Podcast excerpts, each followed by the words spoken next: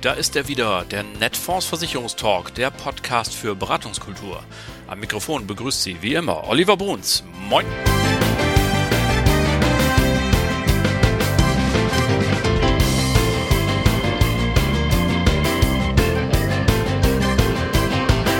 Tag auch aus Hamburg. Moin zur 54. Folge Ihres Lieblingspodcasts, dem Netfonds Versicherungstalk, Ihr Maklerradio für mehr Akquisition und für mehr Umsatz.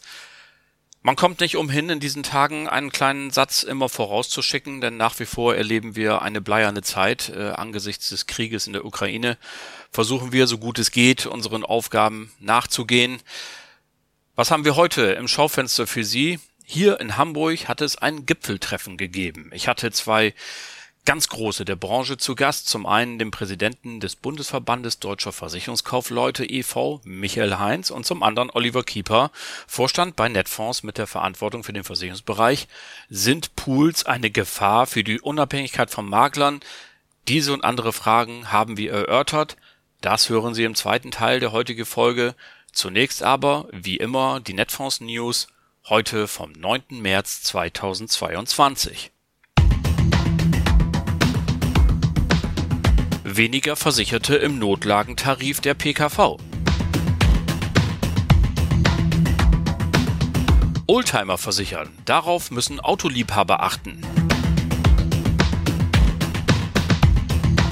Vermittler mit Social-Media-Werbung erfolgreicher als Versicherer.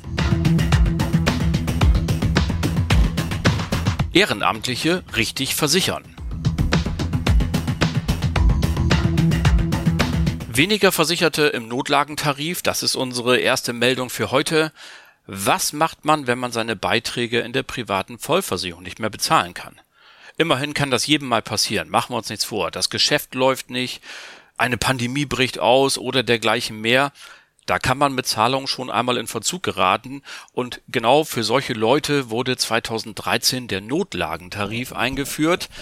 Das ist natürlich das Jahr gewesen, in dem wir auch die Pflicht zur Krankenversicherung in unserem Land bekommen haben. Da musste eine Lösung her. Im Notlagentarif bekommt man nur noch Notfallbehandlung, zum Beispiel bei akuten Schmerzen oder einer Schwangerschaft. Dieser Tarif kostet rund 120 Euro und nutzen kann man diese Hilfe, wenn man mindestens zwei Monatsbeiträge im Rückstand ist. 2014 waren noch rund 114.000 Menschen im Notlagentarif versichert. Inzwischen sind es trotz der Pandemie nur noch 83.500. Natürlich ist jeder Einzelne immer noch einer zu viel, weil man dann immer denkt, dahinter ist ja auch ein Schicksal. Da läuft es gerade nicht so richtig.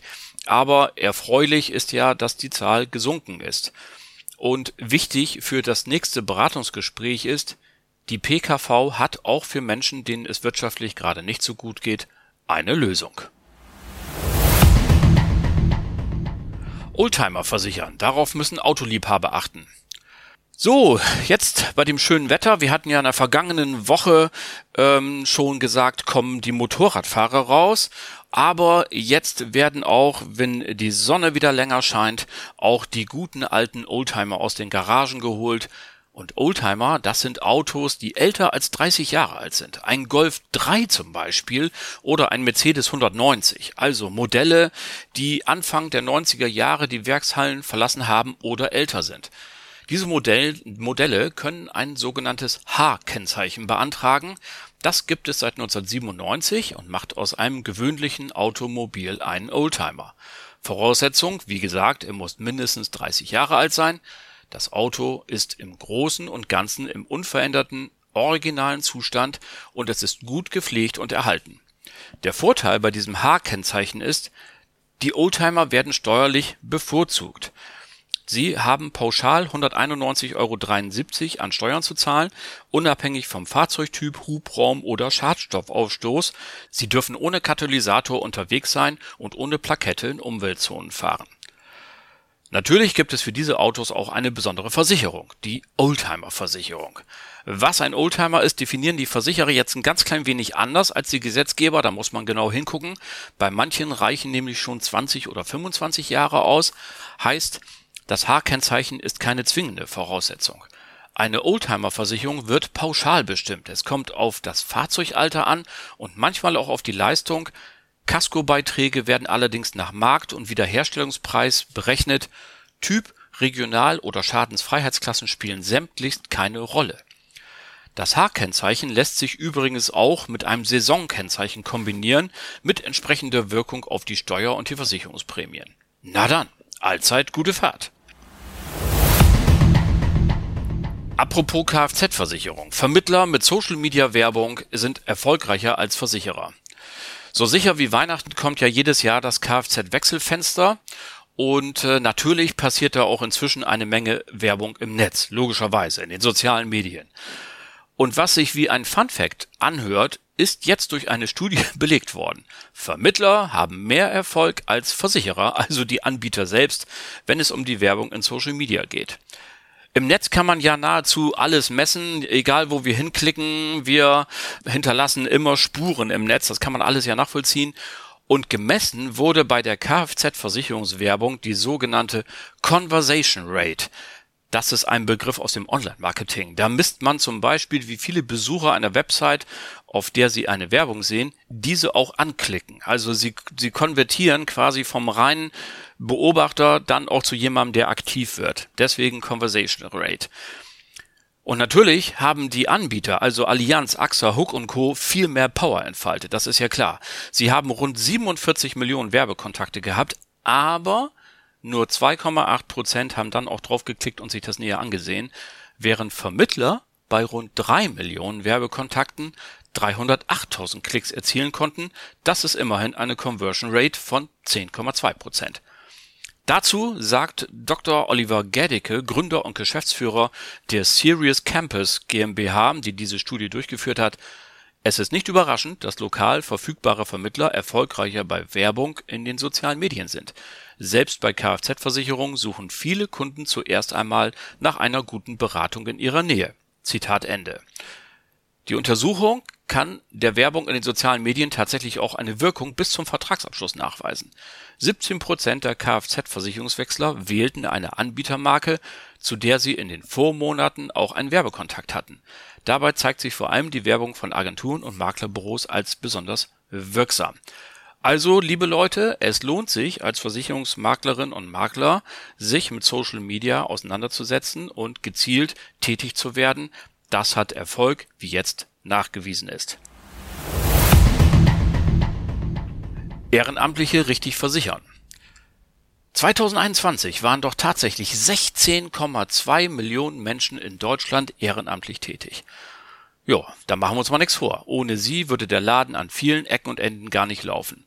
In diesen Tagen sind es vielleicht sogar noch ein paar mehr, denn der Krieg in der Ukraine hat ja auch bei uns eine Welle der Hilfsbereitschaft ausgelöst. Da gibt es die Kriegsflüchtlinge, die hier versorgt werden müssen. Man sammelt Sachspenden, die fährt dann jemand dahin und dergleichen mehr. Ein Ehrenamt ist übrigens an fünf Merkmale geknüpft. Es muss freiwillig und unentgeltlich sein, kontinuierlich und auf organisierte Weise ausgeübt werden und anderen zugutekommen. Kommen wir zum Versicherungsschutz. Ehrenamtliche sind grundsätzlich in der gesetzlichen Unfallversicherung versichert. Darauf hat der Verbraucherzentrale Bundesverband nochmal hingewiesen. Doch dieser Versicherungsschutz gilt weder rund um die Uhr noch im Ausland, wie wir wissen. Empfohlen wird demnach, privaten Versicherungsschutz abzuschließen, insbesondere was die Einkommenssicherung angeht, also haben Sie in Ihrem Kundenstamm Ehrenamtliche, überprüfen Sie nochmal besonders die Berufsunfähigkeit oder die Unfallversicherung. Trägerverbände von Ehrenamt haben in aller Regel eine Haftpflichtversicherung, die die Ehrenamtlichen in Ausübung ihrer Tätigkeit versichert. Dass eine private Haftpflichtversicherung völlig unabhängig davon eine unabdingbare Grundversorgung darstellt, müssen wir in diesem Podcast nicht weiter erwähnen, machen wir nur der Vollständigkeit halber. In diesem Zusammenhang ist übrigens die private Haftpflicht besonders sinnvoll, denn es gibt ja auch so eine Grauzone. Wenn jetzt zum Beispiel, bleiben wir bei dem Beispiel Ukraine-Hilfe, jemand einfach mal nur so mit anpackt, dann ist das vielleicht gar keine ehrenamtliche Tätigkeit, weil ja die Merkmale kontinuierlich, Kontinuierlichkeit zum Beispiel fehlen dann ist das eben einfach eine freiwillige Tätigkeit, die eben jetzt gerade ausgeübt wird. Äh, und dann kann es eben sein, dass hier der Trägerverband gar nicht oder vielmehr die Haftpflichtversicherung des Trägerverbandes gar nicht greift. Deswegen ist es immer sinnvoll, je aktiver ich bin, die Haftpflichtversicherung auch privat abzuschließen, denn dann habe ich sozusagen meine Ruhe und alle, die jetzt spontan mit anpacken und Laster beladen und in die Ukraine fahren oder sonstige Dinge machen, sind dann auch versichert, wenn sie in die Ausübung dieser Tätigkeit anderen einen Schaden zufügen. Für Ehrenamtliche gibt es noch den Tipp, sich im jeweiligen Bundesland zu informieren. Manche Länder haben nämlich einen umfangreicheren Versicherungsschutz zu bieten und für alle anderen Fragen steht natürlich die qualifizierte Beraterin um die Ecke zur Verfügung, also Sie. Und das waren sie dann auch schon wieder für heute, die Netfonds News vom 9. März 2022. So, und nun kommen wir zum Gipfeltreffen. Was ist passiert? Im vergangenen Jahr hat der BVK, der Bundesverband Deutscher Versicherungskaufleute e.V., eine Studie veröffentlicht. Sie hört auf den Namen Pools und Dienstleister für Versicherungsmakler und ist erstellt worden vom Professor Matthias Binken und seinem Team. Diese Studie erzeugte ein mediales Echo, denn es wird die Frage aufgeworfen, ob Pools und Dienstleister die Unabhängigkeit von Versicherungsmaklern gefährden. Wir wissen, das ist das A und O des Berufes eines Maklers. Er muss komplett unabhängig agieren. Da gibt es das Sachwalterurteil und dergleichen mehr. Im Schlagabtausch fühlten sich dann einige angegriffen, andere fühlten sich missverstanden und dritte kommentierten suffisant. Und wir hier beim Netfonds Versicherungstalk haben gedacht, es ist immer besser, miteinander zu reden als übereinander. Und deswegen haben wir zum Gipfeltreffen geladen. Zu Gast Michael Heinz, der Präsident des BVK und Oliver Kieper, der Vorstand der Netfonds AG, also eines Pools mit der Verantwortung für den Versicherungsbereich. Wir haben dieses Gespräch bereits am 28. Februar aufgezeichnet und uns entschieden, die Umstände rund um die Ukraine außen vor zu lassen. Und nun geht es los.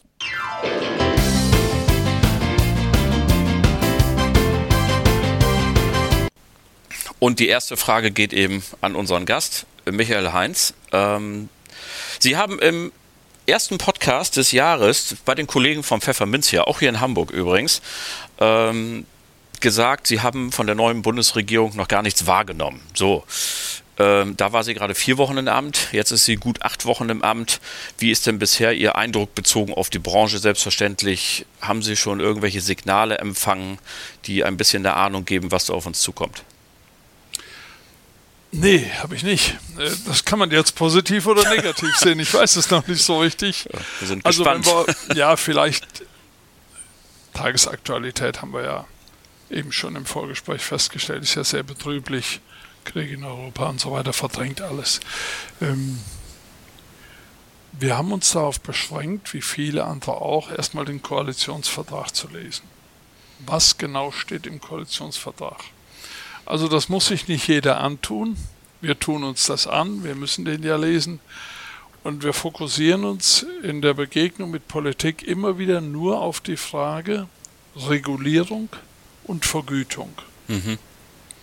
Produkte, Riester-Rente etc. BW kommt später. Vergütungsfragen, Provisionsdeckel sind nicht Bestandteil des Koalitionsvertrages. Das ist ja schon mal wichtig. Das Thema Bürgerversicherung, also Wegfall der privaten Krankenversicherung ist auch nicht dabei. Das wird sicherlich die FDP rausverhandelt haben. Und die Altersvorsorge ist mit ihren drei Säulen noch dort, wo sie hingehört. Also privat, betrieblich und so weiter. Ein interessanter Gedanke wird sein, wie sich die Bundesregierung später zum Thema Altersvorsorge für Selbstständige stellt. Da gibt es ja schon seit vielen Jahren einen Gedanken, eine Altersvorsorgepflicht für Selbstständige einzuführen. Diesen Gedanken haben wir auch unterstützt. Sie müssen dazu wissen, es gibt in Deutschland zwei bis drei Millionen sogenannte Solo-Selbstständige. Mhm.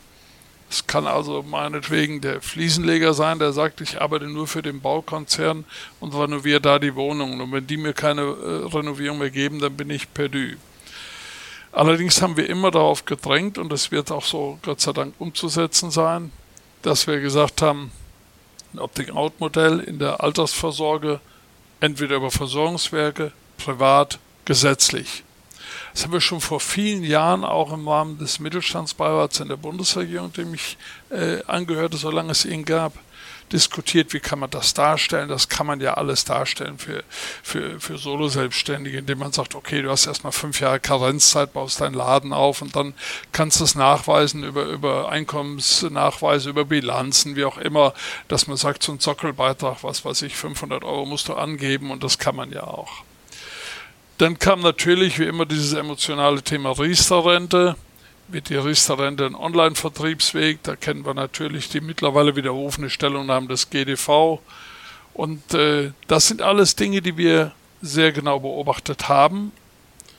Und ich sage das ganz klar und deutlich, dadurch, dass hier eine liberale Partei im Koalitionsbündnis ist, haben wir eine gute, zuversichtliche Ausrichtung zu den Themen in Berlin.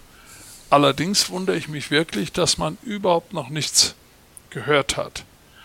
Man muss sich Folgendes vorstellen, vielleicht aus der Sicht eines ähm, Arbeitgeberberufsverbandes BVK. Es hat nie eine so große Umwälzung handelnder Personen im Bundestag gegeben. Neueinsteiger, junge Menschen, viele, viele junge über die Parteien, viele, die ausgestiegen sind, nochmalige Vergrößerung des Bundestages. Und muss man sich vorstellen, immer wieder zu Beginn einer Legislatur muss ich mir meine Ansprechpartner suchen. Welche Ausschüsse, wer wird Minister, wer wird beamteter Staatssekretär, wer wird parlamentarischer Staatssekretär, wo sind Ansprechpartner. Und das war noch nie so komplex und nebulös wie nach der letzten Bundestagswahl im September letzten Jahres. Weil es einfach, natürlich sind die Ausschüsse konstituiert, natürlich wissen wir mittlerweile, wo wer wie was sitzt. Das kriegen wir hin. Aber das hat schon eine Weile gedauert. Und im Moment gibt es offensichtlich auf Seiten der Bundesregierung auch wenig Bedarf, äh, sich unserer Branche anzunehmen. Das Einzige, was wir ja im Moment vor uns haben, das wissen Sie natürlich auch, das kommt über die BaFin, die ja letztendlich auch eine Bundesbehörde ist, Bundesaufsicht Finanz, äh, Bundesamt Finanzdienstleistung, die Paragraph 48a Prüfung. Und das wird sicherlich spannend, was da im Ende dieses Jahres als Ergebnis rauskommt. Mhm. Ja, am Tisch sitzt ja auch Oliver Kieper und äh, an dich auch mal äh, die gleich anschließende Frage. Teilst du das so oder guckst du mit Sorge nach Berlin? Jetzt aus deiner Position, wie bewertest du den Start der neuen Bundesregierung und wie guckst du da in die Zukunft? Auch wir haben den Start bislang sehr leise wahrgenommen.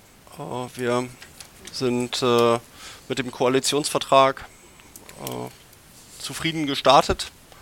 Wir haben äh, mit Verlaub etwas skeptisch geguckt auf äh, die Ausführungen, wir werden das bisherige System der privaten Altersvorsorge grundlegend reformieren.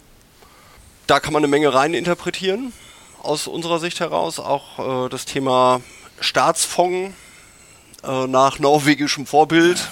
Es fehlt im Moment noch das Öl. Aber äh, äh, auch da muss man sagen, haben wir das mit einer gewissen Skepsis betrachtet, was da ausgeführt wurde. Ähm, wir sehen auch die Herausforderungen in der, in der Riester-Thematik und ähm, ja, die Nicht-Umsetzung, die sozialpartnerschaftliche Umsetzung des, der betrieblichen Altersvorsorge mhm. Ja, ist noch kein Erfolgsmodell, so wie sich das alle Beteiligten seinerzeit, glaube ich, vorgestellt haben. Mhm. Und äh, wir sind ja in der Vergangenheit gut damit gefahren, eben Versorgungsthemen immer auf verschiedene Säulen zu legen und äh, da bin ich auch heute noch ein Verfechter von. Also ich finde nach wie vor die private Vorsorge einen ganz wesentlichen Erfolgsfaktor für ein sorgenfreies Rentenalter. Äh, ich sehe aber auch nach wie vor uns als Berater in der Verpflichtung, uns als Beratungsunternehmen in der Verpflichtung. Und äh, das ist nicht mal vertriebswege spezifisch, sondern äh, ich habe nun heute hier einen Präsidenten sitzen, der alle Berufsgruppen oder Zulassungsgruppen vertritt. Ähm, alle sind, denke ich, gefordert, das äh, Thema betriebliche Umsetzung stärker zu fokussieren, äh, stärker zu begleiten und äh, zusammen mit den gesetzlichen Modellen, die wir haben, ergibt es dann in Summe äh, ein vernünftiges Ergebnis. Da ist aber im speziell bei der betrieblichen Umsetzung noch eine Menge Wegstrecke.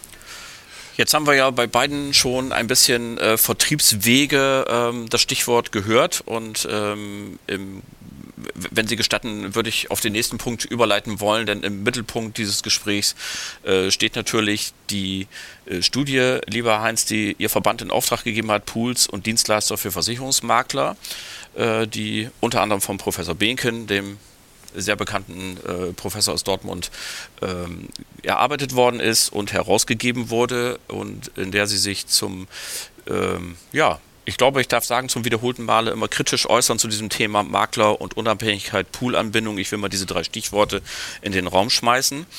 Ähm, und ähm, ich würde Sie, Herr Heinz, als erstes fragen, wie sieht eigentlich ein für Sie aus Ihrer Sicht als Verbandspräsident optimal organisierter Makler aus? das ist die wie heißt das? Eierlegende Wollmilchsau, oder wie heißt das? Also, das ist eine ganz schwierige Frage. Ja, wir fangen, ich dachte, wir fangen mal groß an ja, und dann ja, können wir ja, da hinten raus vielleicht noch. Äh, bei uns der BVK hat ja hier nicht die Weisheit mit Löffeln gegessen oder gefressen und das steht uns auch nicht an zu sagen, wie das sein muss. Das möglicherweise sehen das andere Verbände anders. Also Fakt ist ja, dass dieser Markt des Vermittlers, der äh, Versicherungsmaklermarkt, in einem gewaltigen Wandel begriffen ist. Immer mehr administrative Aufgaben, immer mehr Regulatorik, immer mehr Zukunftsfragen, immer mehr Spezialisierung, immer mehr Zusammenschlüsse, Firmenverkäufe, Konglomerate entstehen, Dienstleister entstehen. Es ist ja nicht mehr der Versicherungsmaklermarkt wie vor 30 Jahren, 25 Jahren, als ich Versicherungsmakler wurde, wo man herkam und sich eben bemüht, mit mehreren Versichern in, in Form einer Cortage-Vereinbarung zusammenzuarbeiten. Und entgegen mancher bewusst negativ gestreuter und gewollter Interpretation des Gutachtens von Herrn Professor Behnken hat der BVK ganz klar an der Stelle gesagt, natürlich brauchen Versicherungsmakler in der heutigen Zeit Dienstleistungen. Wir haben eingangs darüber gesprochen, über Dienstleister so aus der Vergangenheitsgeschichte Wiesbaden und so weiter. Ich will das hier namentlich nicht erwähnen. Das war schon der Urgedanke. Düsseldorf, Sie wissen, was ich meine, haben wir auch eben mal angesprochen. Das hat es immer schon gegeben, solche Dienstleister. Das war im Vorgespräch, das muss man für die Hörer eben dazu sagen. Selbstverständlich. Wenn Sie, sich jetzt wundern, dass da zwei, ja. drei Stichworte kommen. Gut, dass Sie es ergänzen. In der Tat. Das hat sich natürlich verändert.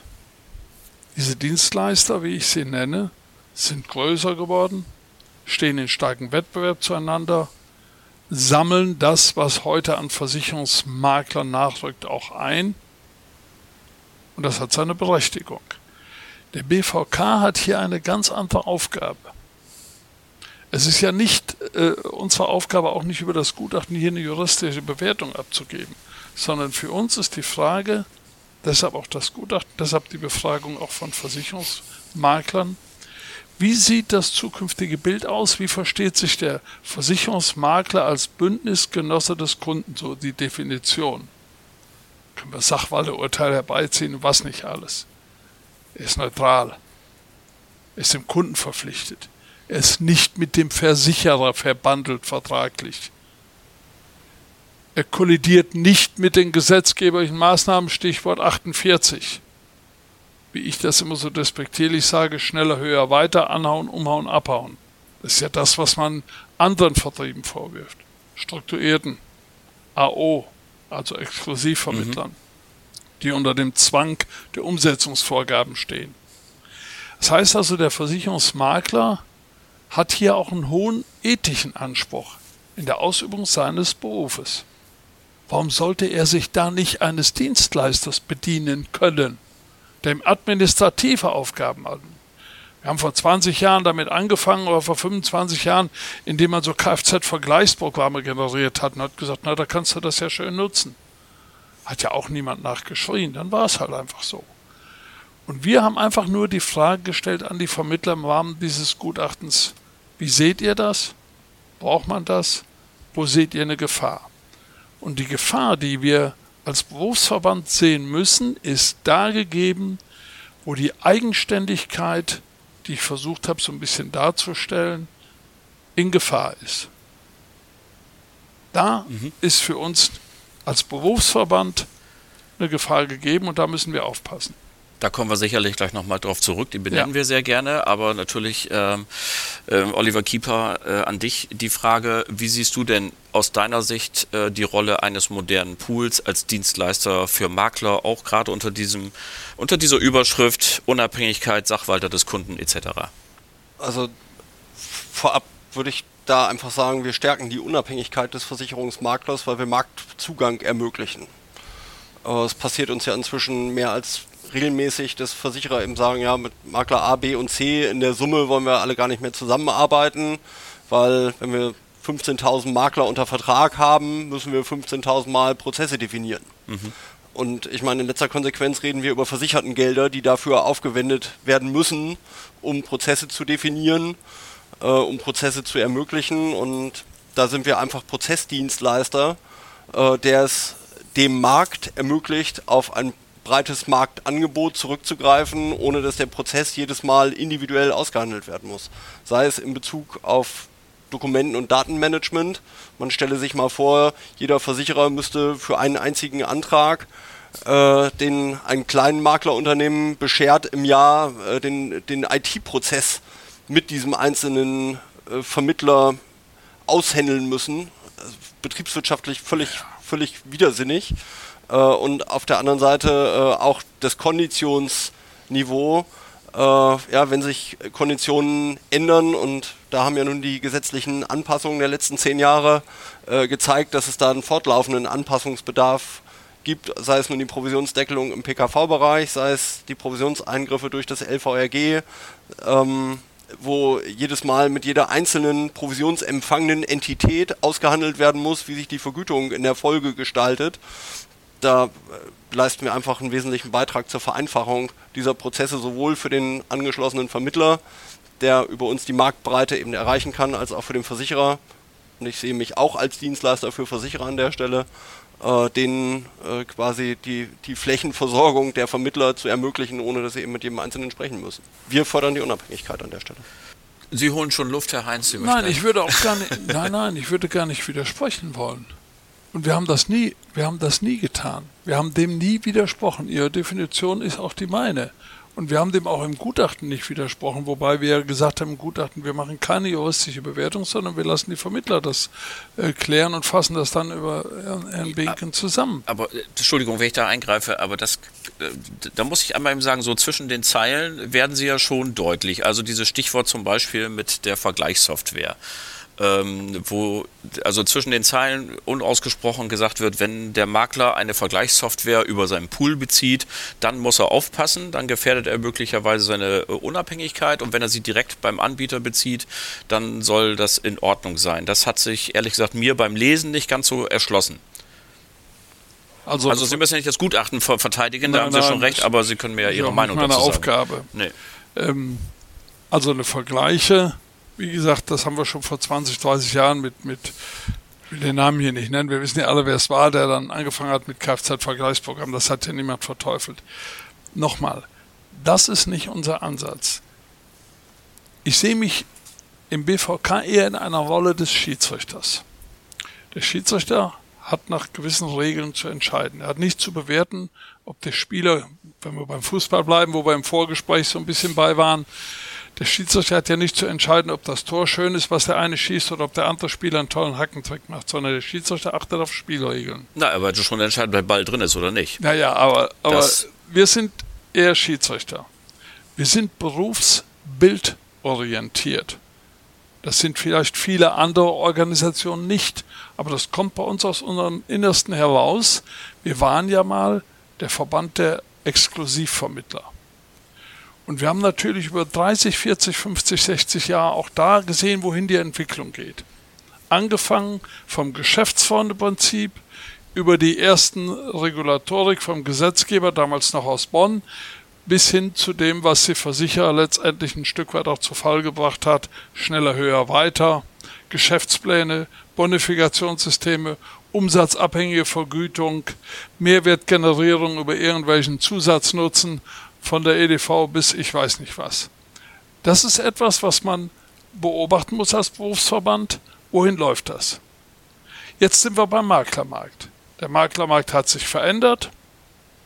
Herr Kieber hat das eben auch nochmal klar dargestellt, wo die Vorzüge liegen, wo die Berechtigung in diesem Veränderungsprozess liegt. Und wir sagen, ja, da ist was dran. Es wird komplexer, die Administration nimmt zu, die Regulierung nimmt zu, der Versicherer will und kann nicht mit jedem 15.000, 20.000, 30.000 Einhandseglern eine Cortagevereinbarung machen. Und dafür gibt es mittlerweile Dienstleister. Unsere Sorge ist lediglich, dass diese Dienstleister, und da bin ich ganz neutral, ich sage immer von A bis Z, möglicherweise den Bogen überspannen. Und dann kommen wir irgendwann in eine Situation, wie wir sie auch bei der AO haben. Ich hatte eben, glaube ich, im Vorgespräch den 48 erwähnt, der ja aus dem europäischen Recht kommt. Sagen Sie vielleicht für alle, die dies nicht so genau Na, wissen. Das, das weiß schon jeder Vermittler, aber ich kann es ja. natürlich sagen. Das ist genau der Paragraph, der Fehlanreize bei der Vermittlung verhindern soll, um es einfach auszudrücken. Wir wollen hier keine juristische Abhandlung für unsere Hörer machen. Das ist genau der Gedanke, der damit verbunden ist im europäischen Recht, wo ich immer sage, schneller, höher, weiter, anhauen, umhauen, abhauen. Der Gesetzgeber, national wie international, will genau das verhindern. Und ich habe manchmal Sorge, dass im Wettbewerb der Dienstleister, wenn ich sie so nennen darf, der eine sagt, ich bin Pool, der andere, ich sage so Dienstleister, das ist nicht wertend gemeint. Ich habe Sorge, dass im Wettbewerb der Dienstleister manch einer meint, er muss noch eine Schippe drauflegen. Und da sagen wir als BVK, als Schiedsrichter, wir müssen genau beobachten, ob das nicht möglicherweise irgendwann in eine Schiene führt, wie wir sie gerade versuchen bei den Exklusivorganisationen, also Ausschließlichkeitsorganisationen, wie man früher sagte, wieder abzubauen. Also da haben Sie ja in dem äh, eben schon zitierten Interview bei der Pfefferminzia zum Beispiel wörtlich den Autoleasing-Vertrag genannt. Das ist ja erstmal vielleicht Teil einer Dienstleistung, dass man sagt, wir sind eben ein paar tausend Geschäftspartner. Wenn wir auf VW zugehen, dann kostet der Passat halt weniger, als wenn du allein hingehst. Was in Gottes Namen ist an einem Leasingvertrag denn schädlich im Sinne der Unabhängigkeit eines Maklers? Wenn ich jetzt unhöflich wäre, und riskiere hier rausgeschmissen zu werden, Nein, dann sage ich, die Frage ist zu piefig. Aber Sie, wir, wir sind ja hier humorvoll unterwegs. Ja, absolut. Also so, so stellt sich die Frage natürlich nicht. Dann könnte ich ja auch äh, gleich sagen bei, bei Herrn Kiebers Ansatz, der sagt, äh, wir schaffen ja auch äh, im Verwaltungsbereich eine Entlastung für Makler, könnte ich ja auch sagen, das darfst du nicht. Das ist ja Quatsch. Nein, also mir ist das ja gar nicht das Thema, was hier mit Leasing und Ähnlichem ist. Ich mache das nochmal bei bestimmten Strukturformen, die wir in den letzten Jahren und Jahrzehnten hatten. Nur wer bestimmte Umsätze generiert, darf bestimmte Vorteile haben. Monetär, Provision Cottage oder, was weiß ich, wie ich immer sage, die Baggerfahrt in der Eifel. Denken Sie an das Thema Incentive. Jahrelang, jahrzehntelang Incentive für die AO. Früher auch für Makler. Dann hat man gesagt, das geht nicht mehr. Der Makler ist neutral, keine Incentives. AO macht Incentives. Ob die nun mit drei Schiffen im Mittelmeer stehen und der irgendeine Hüpfdohle von Bord zu Bord springt und Liedchen trällert oder ob es eine Safari in Afrika ist. Das ist nicht mehr zeitgemäß und ich finde, das gehört sich auch nicht. Das ist auch Meinung BVK. Jetzt sind wir wieder bei dem Berufsstandsfahrer, Berufsbild.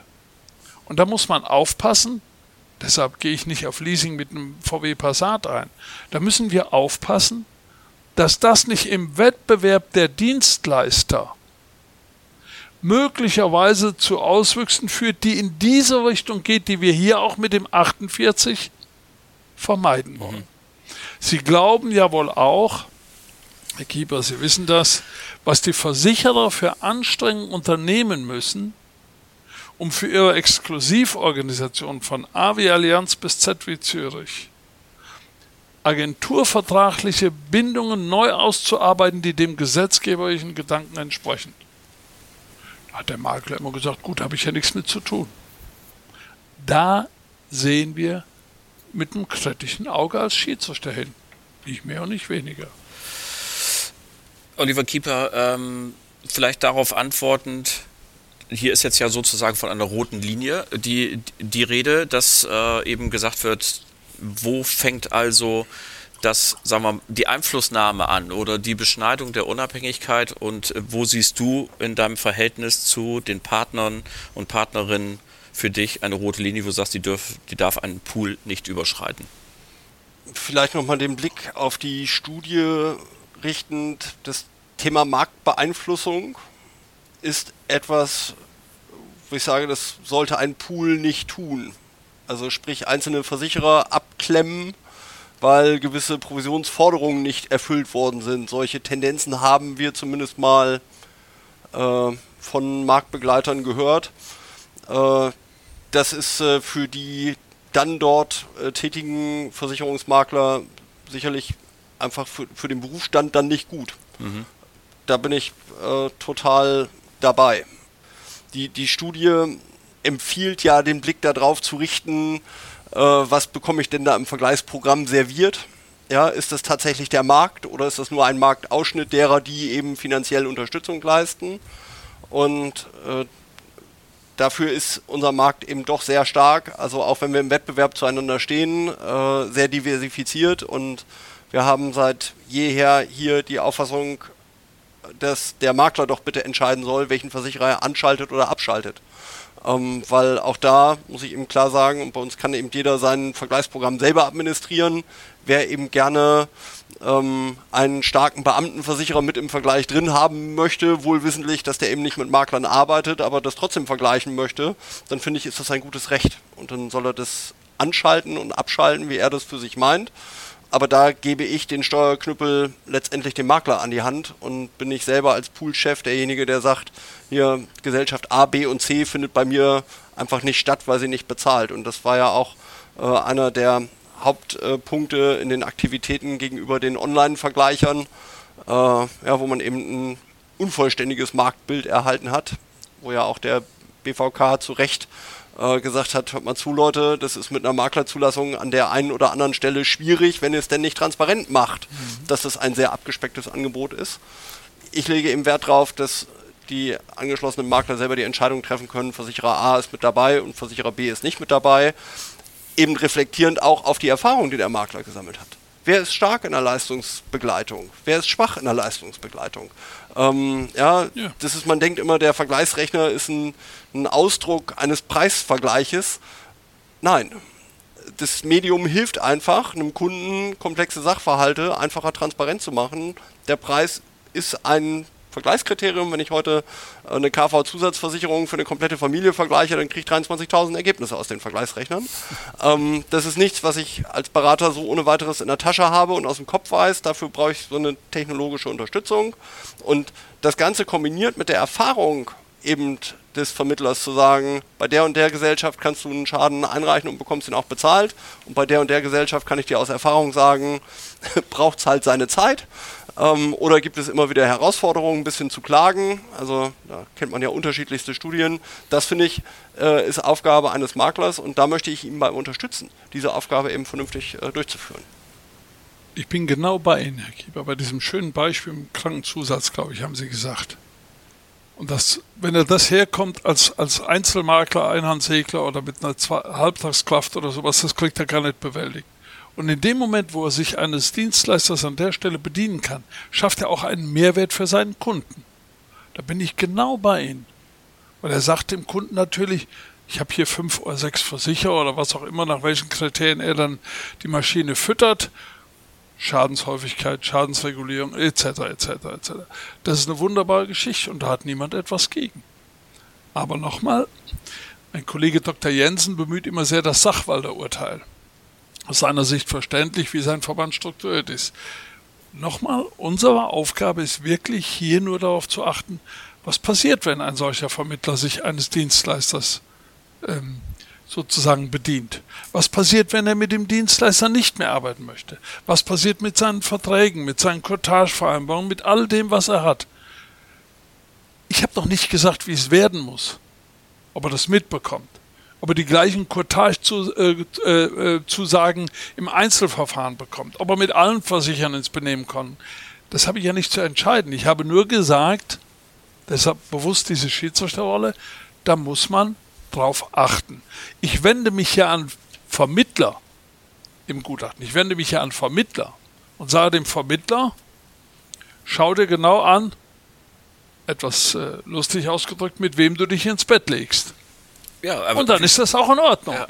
Ich habe mich trotzdem, äh, gestatten Sie noch eine Nachfrage dazu, weil ich mich manchmal gefragt habe, wie sieht eigentlich genau Ihr Menschenbild aus?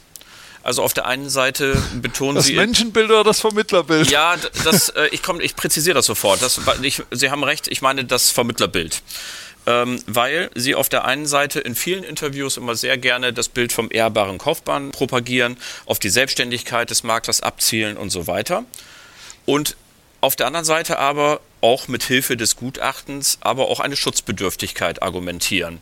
Und ich habe mich eigentlich gefragt, es ist doch, wenn ich jetzt Makler bin, es ist doch eigentlich völlig egal, von wem ich die Software bekomme. Ich muss sowieso, weil ich ja dafür hafte, für die Entscheidung, für die Empfehlung, die ich meinem Kunden gebe, wenn ich die zum ersten Mal aufmache, mal was weiß ich, eine Beamtenfamilie eingebe, eine Krankenversicherung und wenn dann nicht DBK, Hook und äh, was weiß ich, DBV auftauchen, dann muss ich doch sagen, das kann nicht sein. Da muss ich mal in die Einstellung gucken, ob da einer gedreht hat und das eben so einstellen, wie das, wie, wie ich das äh, entsprechend finde. Also da komme ich jetzt nicht ganz mit. Auf der einen Seite sagen Sie, das ist ein selbstständiger Kaufmann, der muss das selber machen. Auf der anderen Seite betonen Sie aber so ein Schutzbedürfnis. Da können Sie gerne noch mal mir über die Straße helfen. Äh, das will ich gerne tun, Herr Bruns. Äh, vielleicht doch dort mit einem Wort, also das Menschenbild übrigens, ne, auch weil das äh, gerade so ein freudscher Versprecher, das Menschenbild, was ich habe, ist sehr stark geprägt vom christlich-sozialen Gedanken. Von daher können Sie auch sehen, dass mir keine Aggression innewohnt, weil das mich sehr stark prägt. Das wäre ursprünglich auch mein Berufswunsch gewesen, in diese Richtung zu gehen. Wir, wir bestätigen das sehr gerne. Vielen Dank für die Blumen. Aber was das Bild des Vermittlers angeht, da bemühe ich auch immer einen Satz und sage, der Stand des Versicherungsvermittlers oder der Beruf ist ein nicht akademisierter Berufsstand. Wenn wir mal die Eingangsvoraussetzungen betrachten, die der Gesetzgeber mittlerweile mit den Verbänden entwickelt hat, mit Verbraucherschützern, also Prüfung, Registrierung etc. pp, die Hürden sind ja nun doch äh, kommod, also die kann man überspringen.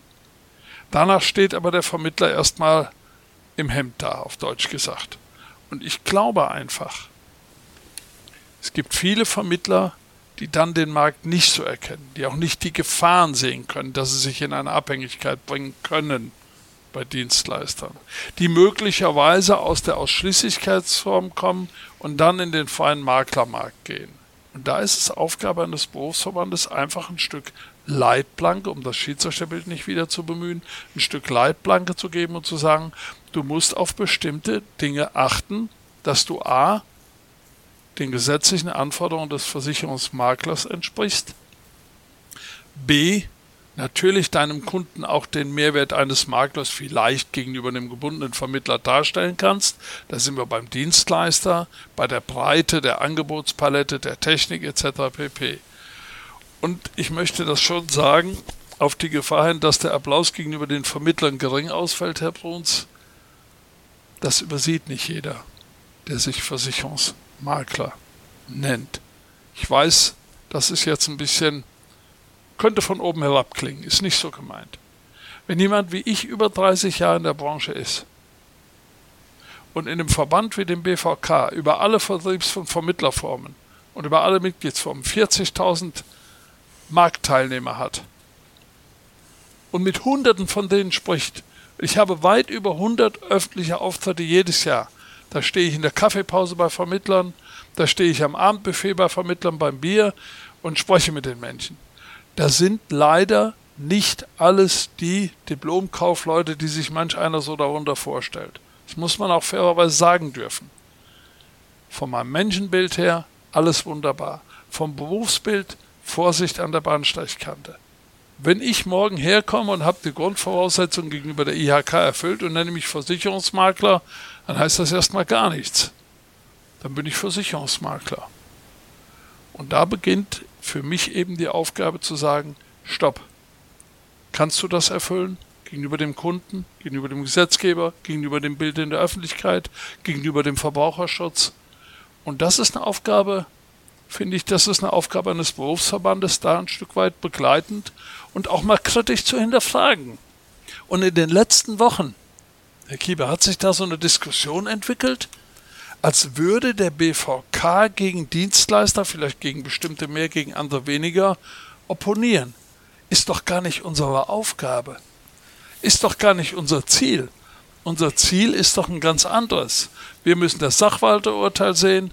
Wir haben den Gedanken des ehrbaren Kaufmanns. Wir wissen, wir haben ja vor vielen Jahren den Verein ehrbarer Versicherungskaufleute gegründet, mit einem Beirat zusammengesetzt aus Versicherern, Vermittlern, Verbraucherschützern eine sehr vernünftige Institution, hier auch in Hamburg beheimatet an der Kammer. Und das ist unsere Aufgabe. Nicht zu sagen, das macht man nicht oder das ist alles böse, das ist ja Schwarz-Weiß-Denken.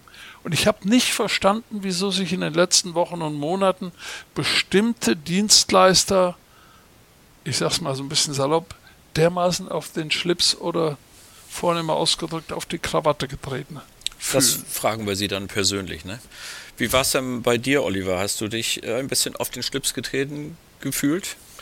Also, wenn ich das äh, nochmal zumindest als Extrakt rausnehme, ähm, eine Existenzgründungsberatungsdienstleistung durch den BVK für den Schwachen, der sich neu orientiert, auf knapp 100 Seiten für 1000 Euro, wo dann drin steht, oder 600 Euro, ich werde gerade korrigiert, für, für 600 Euro Existenzgründungsberatung finde ich entsprechend etwas dünn, aber das ist jetzt meine ganz persönliche Beurteilung. Ganz kurz behalten ja, Ihr Wort. Ja, ganz kurz, gerne, ich, ich, ich finde es ein bisschen dünn.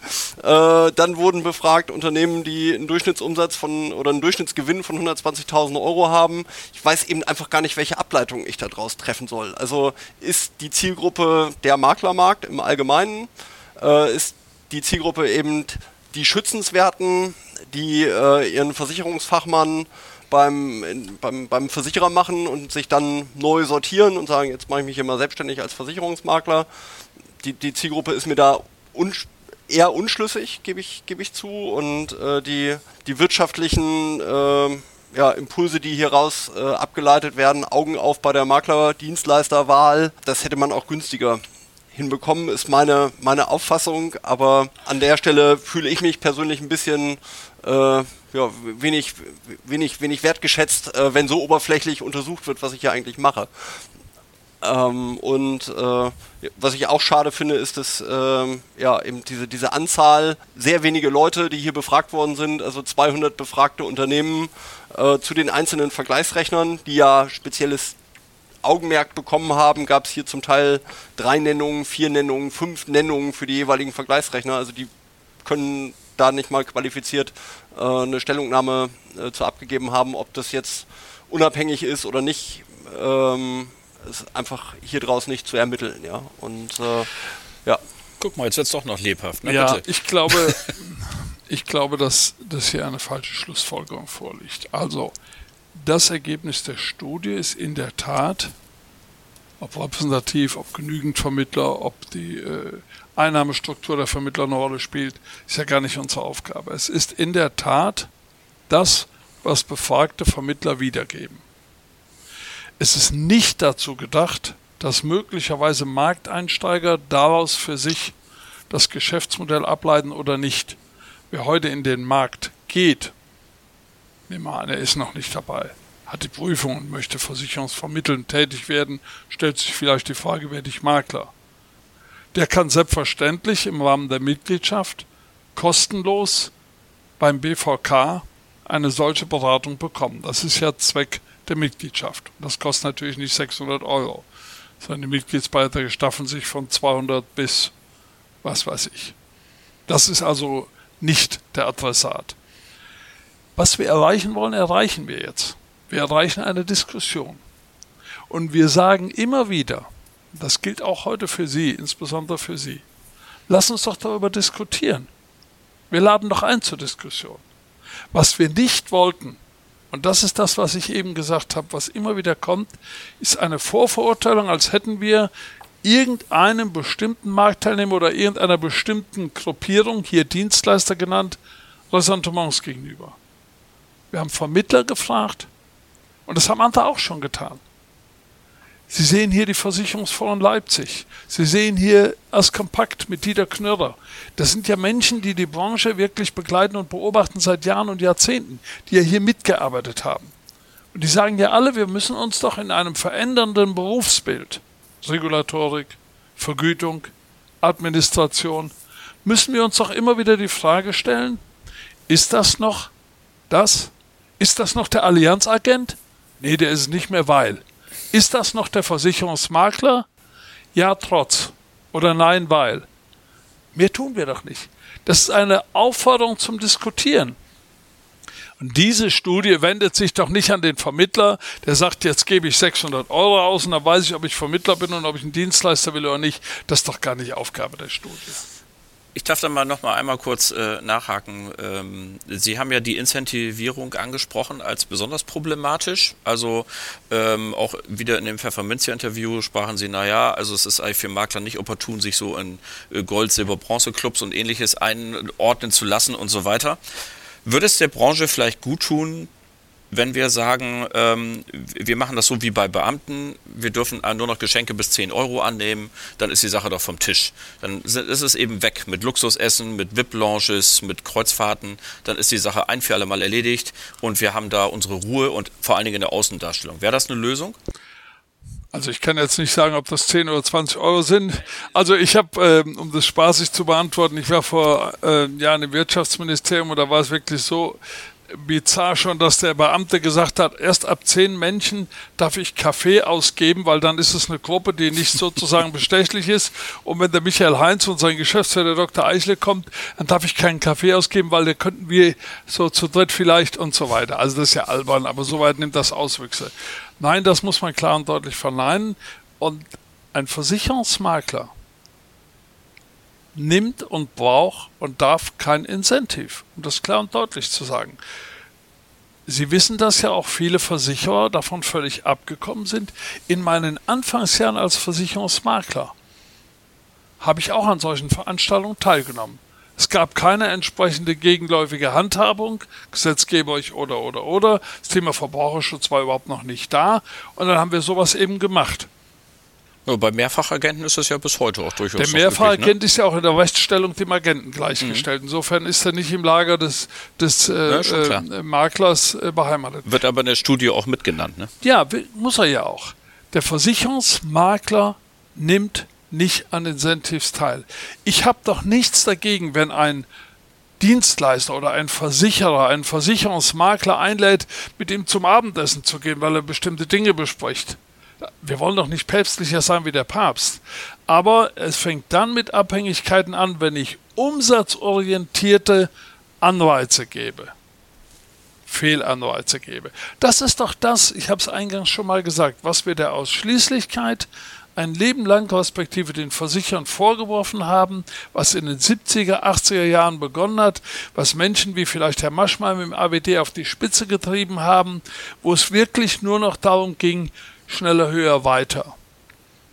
Wenn Sie heute mit Vermittlern sprechen und die sagen Ihnen, du, am Jahresende, mir fehlen noch bei irgendeiner Bewertung drei Kfz und zwei Unfall. Sie kennen das doch alles, Herr Geber. Da muss man ganz klar sagen, das geht heute nicht mehr.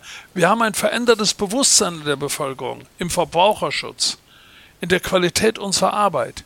Da geht es nicht mehr, dass man sagt, wenn du noch den und den Vertrag vermittelst, dann kriegst du noch. Und das geht schon gar nicht beim Versicherungsmakler. Also dann äh, muss ich sagen, bin ich wahrscheinlich einfach zu spät gestartet. Ähm, ich kenne das nicht mit noch drei Anträgen. Das ist der Vorteil, wenn Sie gestatten, wenn man einen solchen Verband führen darf, mit, äh, mit äh, um die 10.000 Ausschließlichkeitsvermittler in der ja. Vollmitgliedschaft, dann bekommen Sie das okay. jeden Tag auf den Tisch. Also, ich meine das nicht böse, nee. das ist einfach so. Nehmen Sie es mir so ab, es ist so. Okay, also kann ich von der Maklerseite aus nicht Natürlich. bestätigen. Äh, kann, kann, ich wirklich nicht bestätigen. Klar. Und äh, ist bei uns, glaube ich, auch wirklich nicht das Kriterium, ob wir jetzt bei einem Versicherer 10, 12 oder 27 Kfz positionieren. Das, was ich gerade gesagt habe, war ja auch ein Stück Vergangenheit. Ja. Von großen Strukturvertrieben aus Hannover bis über das tägliche Gebaren der Ausschließlichkeit. Und wenn Sie wie ich tausende und tausende Gespräche über die Jahrzehnte führen, dann haben Sie einen Blick dafür. Ich war auch einmal ein sogenannter Ausschließlichkeitsvermittler. Da gab es das noch nicht. Da gab es ein Geschäftsfreundeprinzip bei einem renommierten Versicherer, mit dem ich damals gerne und heute noch gerne arbeite. Und irgendwann hat mal ein Vorstand erzählt, bei einem solchen Incentive, sagen Sie mal, Herr Heinz, können Sie sich vorstellen, dass wir Geschäftspläne entwickeln? Ich war viel zu deppert, um zu wissen, was der meint. Ich sage, was meinen Sie mit Geschäftsführung? Naja, dass wir so bestimmte Kriterien nicht. Nächstes Jahr machen Sie das und das und das und jedes Jahr ein bisschen mehr und dann gibt es ein bisschen Overhead und dann gibt es ein bisschen Provision und dann dürfen Sie mal mit dem Bagger durch die Eifel fahren. Ich habe gesagt, kann ich mir gar nicht vorstellen, wie geht das? Also aus dieser Zeit komme ich. Ich habe das verstanden, was Sie sagen, Herr Kieber, dass Sie das so nicht wahrgenommen haben. Und unsere Sorge ist doch einfach zu sagen, kann das in der zunehmenden Wettbewerbssituation von Dienstleistern wieder dazu führen, dass man Makler, die sich einer solchen Hilfe bedienen, die ich bejahe, diese Hilfe, dass der Versicherungsmakler sagt, na, wenn ich bei dem Dienstleister bin, da gibt es ja noch ein Flöckchen mehr als bei dem. Ich meine das nicht in der Courtagehöhe, das ist eine Individualität, sondern in diesen sogenannten Mehrwerten. Mhm. Und da glauben Sie doch wohl nicht, dass jeder Versicherungsmakler so stark und autark ist und die Dinge für sich ablehnt. Wir sind doch alles nur Menschen. Das ist so. Äh, Oliver, an dich die letzte Frage, bevor wir zur Schlussrunde kommen. Ähm, die Kollegen von Pro Contra haben ja gesagt, Netfonds würde möglicherweise etwas sorglos mit diesen Problemen angehen. Jetzt wäre die Gelegenheit, da etwas zu, zu sagen. Nee, danke. Also zu den Kollegen von, von, diesem Magazin möchte ich nichts sagen. Äh, also wir haben hier einen gewissen haften Umgang äh, mit unserem Geschäftsmodell, äh, mit unserem Berufsstand. Äh, ich habe das von der Pike auf beim Makler gelernt äh, dass man Interessenvertreter des Kunden ist und um die kümmere ich mich und um die kümmere ich mich auch bei meinen Maklerkunden äh, und denen gebe ich eben die nötige, die nötige Aufmerksamkeit und die nötige Unabhängigkeit an die Hand, um ihren Job vernünftig zu machen. Nicht mehr und nicht weniger und dazu gibt es eben technische Hilfsmittel, derer wir uns bedienen, die wir zur Verfügung stellen, die wir gegen viel Geld erwerben, und lizenzieren gegen Geld und die unsere Partner auch gegen Geld dann weiter lizenziert bekommen. Und äh, da kann ich einfach nur sagen, wir kümmern uns darum, dass der Prozess läuft, wir kümmern uns darum, dass die Unabhängigkeit gewahrt ist und dass der Sachwalter des Kunden auch Sachwalter seiner eigenen Entscheidung bleibt, welcher Versicherer auftaucht und welcher nicht auftaucht. Das ist einfach gar nicht mein Job. Äh, und da kümmere ich mich vernünftig drum und äh, ja, das mag so sein, dass andere Organisationen das anders beurteilen. Äh, wir handhaben das für uns so. D'accord. Also. Also wunderbar, kann ich nur sagen. Was für eine Einigkeit. Ähm, das ist ein guter Gedanke. Ähm, wenn wir hier in die Schlussrunde einbiegen, ja. darf ich vielleicht noch etwas ansprechen? Ja, bitte sehr. Ähm, wir haben ja das Thema Nachhaltigkeit. Kommt das jetzt, erster Achter. Kommt erster Achter. Auch hier möchte ich eine Einladung aussprechen. Der BVK hat sich im Rahmen seiner eigenen Möglichkeiten, wir haben ja eine Dienstleistungsgesellschaft mit Herrn Frigger, unserem Geschäftsführer, und im Rahmen dieser Dienstleistungsgesellschaft bieten wir A, befreundeten Dienstleistern oder auch Vermittlern, also unseren Mitgliedern an, sich hierzu zu positionieren. Es gibt ja da die Möglichkeit, für sich selber Kriterien im Betrieb zu erarbeiten, um diesem Gedanken der Nachhaltigkeit nachzukommen. Wenn Ihr Haus Interesse an einem gesprächlichen Austausch hat, gebe ich das gerne an unseren Geschäftsführer weiter wenn Sie sagen, wir besetzen das Thema selber oder es äh, möchten wir nicht in der Form angehen, dann ist es auch in Ordnung. Also es ist ein Gesprächsangebot, weil wir uns mit diesem Thema sehr früh beschäftigt haben als Verband. Also herzlichen Dank äh, für die Einladung und äh, wir werden das gerne für uns prüfen. Äh, wir sind im Thema Nachhaltigkeit natürlich, also Netfonds steht drauf, also wir sind ja. aus der Kapitalanlageseite kommend. Ja. Äh, natürlich schon lange äh, im Thema Nachhaltigkeit ja. unterwegs, bei allen Herausforderungen, die uns begegnen. Ja, was ist nachhaltig? Ähm, inzwischen ja sogar die Kernkraft.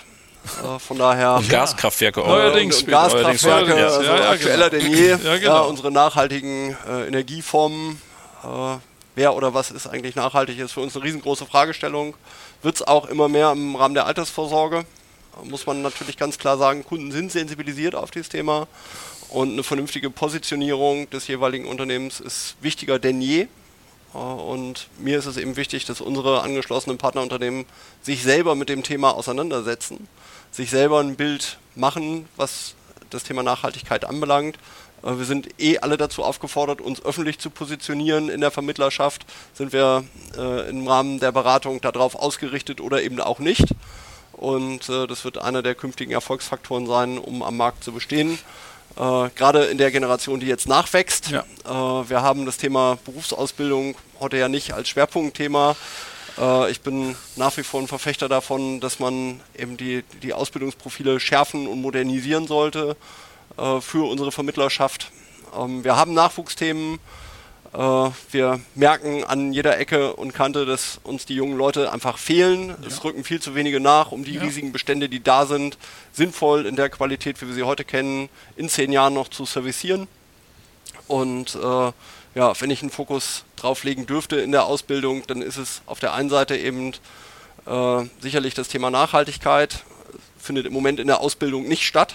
Genau. Ja, es fehlt schlicht und ergreifend. Äh, ich darf ja gerade zu Hause einen jungen Menschen begleiten im Rahmen der eigenen Berufsausbildung, Finanzkauffrau, Schwerpunkt Versicherungen. Da bekomme ich eben gespiegelt, dass das Thema Nachhaltigkeit keine Rolle äh, erfährt. Äh, darüber hinaus setzen wir uns ja schon seit längerem dafür ein, das Berufsbild des Finanzmechatronikers zu entwickeln. Des Beratronikers. Oder des Finanzberatronikers, ähm, dass wir äh, eben eine Technisierung des Berufsbildes auch in der Ausbildung schon haben. Äh, unsere Freunde aus der Kfz-Wirtschaft haben da ja ganze Arbeit geleistet äh, mit dem Kfz-Mechatroniker, der sich mhm. größter Beliebtheit erfreut.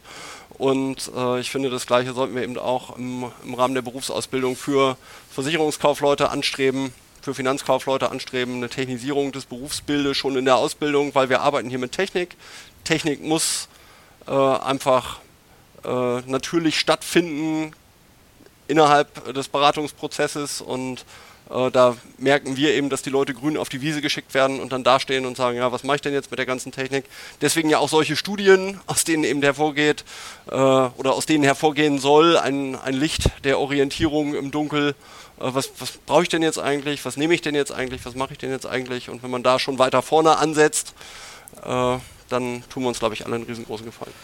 Meine Herren, mir bleibt es nur, äh, Ihnen beiden ganz herzlich zu danken für dieses ja. Gespräch.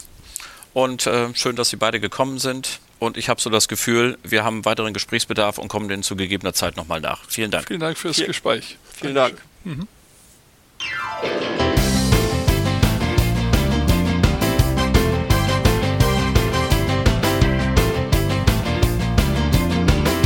Das war sie dann auch schon wieder, die Folge Nummer 54 des Netfonds Versicherungstalk. Vielen Dank an Michael Heinz und Oliver Kieper. Danke an Sie alle fürs Zuhören. Die nächste Folge gibt es dann am 16. März. Bleiben Sie uns bis dahin gewogen und vor allem bleiben Sie gesund. Allen Kranken wünschen wir gute Besserung. Love and Peace. Schöne Grüße aus Hamburg. Ihr Oliver Bruns.